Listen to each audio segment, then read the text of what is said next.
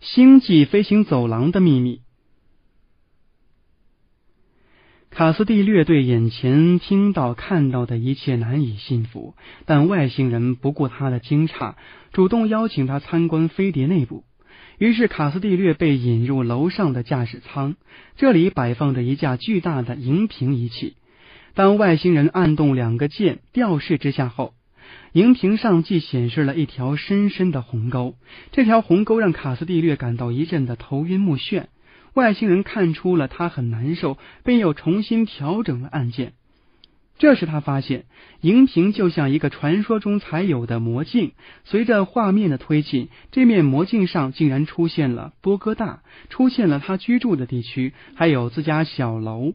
楼内孩子们在安静的熟睡，地上家里的那只宠物狗在汪汪的叫着。看来，眼前这架有点像电子望远镜的仪器，功能非常奇特、强大，能远距离透过屋顶或墙壁窥视房屋内部的情景。卡斯蒂略不知道通过什么原理能实现，目前地球人根本没有制作出类似的仪器。观察完荧屏仪器之后，他还注意到，在这架仪器旁边还有一张点线纵横的电子与空图。上面标明了各个行星及人种的分布，而人类生存的那颗蓝色星球地球就在这张图的边缘上，但它只有芝麻粒那么大一点儿。这时，外星人向卡斯蒂略介绍了他们的家乡金牛星座的昂星团。昂星团距地球有四百一十光年的距离。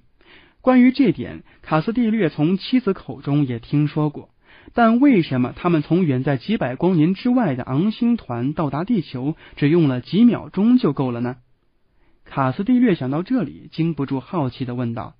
你们怎么能够在这么短的时间内走完四百多光年的路程来到地球呢？要知道，根据爱因斯坦的相对论，光速为每秒钟三十万千米，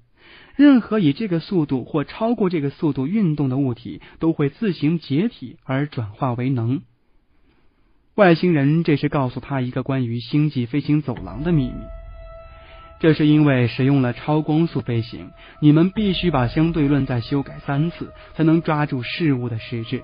爱因斯坦仅仅奠定了一种理论的基础，你们地球人还不知道，在宇宙星际之间存在着星际飞行走廊，它可以大大的缩短星座之间、行星之间、银河之间、第一宇宙、第二宇宙、第三宇宙彼此之间的距离。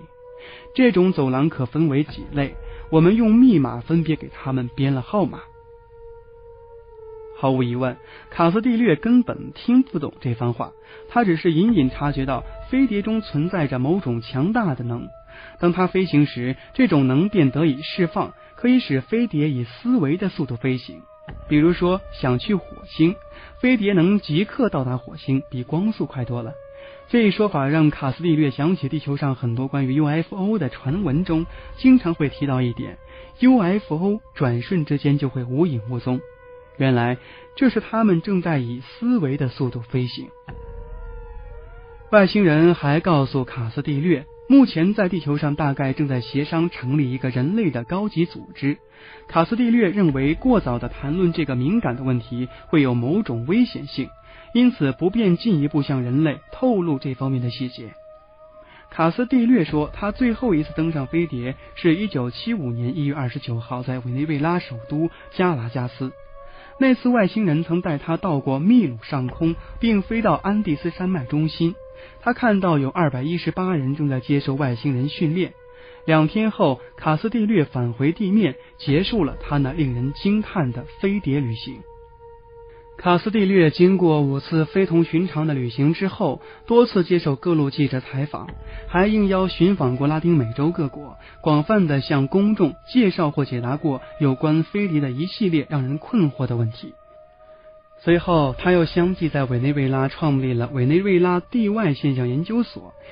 在哥斯达黎加创办了哥斯达黎加科学与地外生物研究所。在哥伦比亚创办且亲自领导了哥伦比亚地外研究现象，